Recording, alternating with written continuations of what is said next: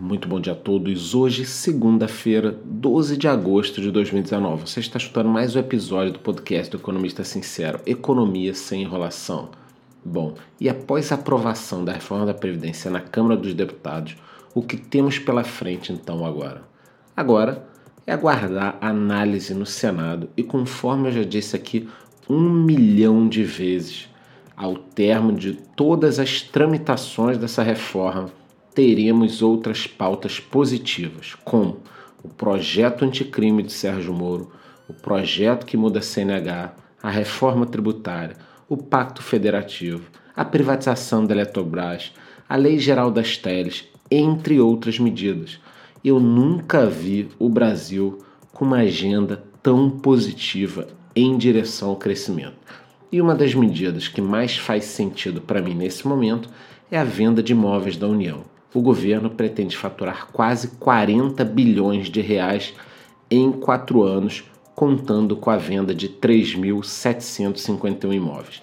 Segundo o secretário de Coordenação e Governança do Patrimônio da União, hoje a sua secretaria é a maior imobiliária do mundo, com um total de 750 mil imóveis, que podem somar mais de 1,3 trilhão de reais.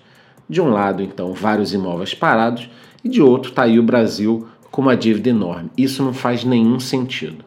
Os primeiros imóveis que serão vendidos fazem parte da antiga rede ferroviária federal que faliu e deixou prédios administrativos em algumas estações. Tem muita coisa aí.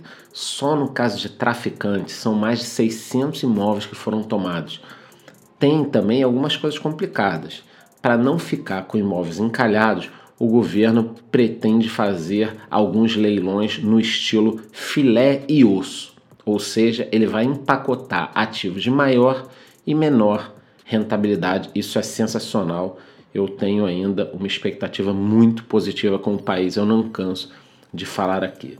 Agora, falando sobre a Bolsa de Valores, existem algumas previsões de economistas, ou seja, provavelmente estão erradas, né? Porque nós economistas sabemos errar como ninguém uma previsão, mas alguns economistas têm a previsão de que a bolsa de valores ainda tem espaço para subir 40% até o fim de 2020.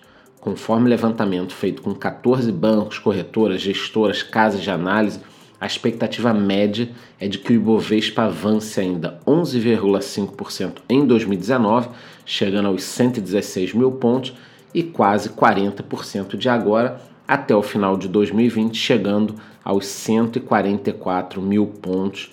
Né? Então, essa é a expectativa. Agora, caso a reforma não passe, a expectativa é de que haja um recuo para os 90 mil pontos, que seria aí uma queda muito grande.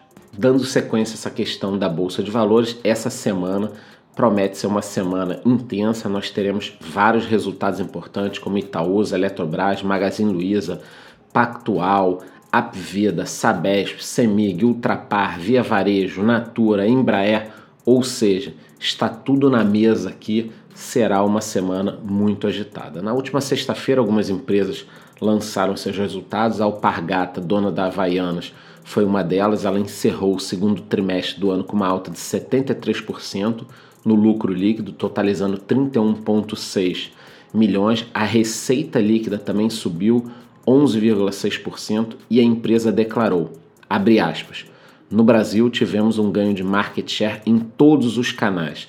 Além disso, ampliamos a positivação no país com expansão dos números de portas. O mercado apresentou um pequeno crescimento. O número de seguidores da Havaianas Brasil no Instagram cresceu 49%, na comparação entre junho de 2018 e junho de 2019, refletindo o foco maior na área digital, fecha aspas. Eu acho interessante que, claro que ela tem algumas diferenças em relação à Grendene, né, que vem caindo aí algumas posições, caindo no lucro, tudo, mas você vê o seguinte, nós temos aqui uma empresa que tem planejamento, está ganhando market share, está crescendo no meio digital, quanto uma Grendene aí que às vezes parece não estar tá muito com clareza tanto em relação a resultados, planejamentos, então a gente tem que ficar de olho nas duas empresas, uma muito bem e a outra não tão bem. Já a CVC Brasil, todo mundo conhece, empresa de viagens, registrou no segundo trimestre do ano um lucro líquido de 39,4 milhões, o que representa um crescimento de 12% em comparação com o mesmo período de 2018. As reservas confirmadas no Brasil totalizaram 3,94 bilhões, que é uma alta de 24,4%. O segundo trimestre ficou marcado por custos decorrentes do fim do cancelamento de alguns voos, né? Aquele problema da Avianca impactou demais a CVC, foram 81,8 milhões adicionais à empresa, né? O valor é, acabou sendo referente a reembolso, reacomodações, outras despesas. Então agora provavelmente a empresa terá um momento melhor. Eu vou ficar por aqui só com essas duas empresas. Hoje é segunda-feira, não quero trazer nenhum resultado negativo, então vamos ficar com duas empresas que apresentaram lucro líquido, crescimento, nada de pessimismo na bolsa de valores. Mas no mercado de criptomoedas, aqui no Brasil, uma grande corretora passa por dificuldades. Segundo matéria do jornal Valor Econômico, a Negocicoins, que afirmava negociar 2 bilhões de reais por dia, não está pagando clientes e fornecedores.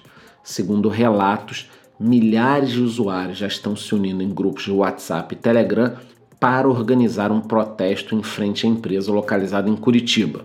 A quantidade de clientes lesados pode passar dos 20 mil.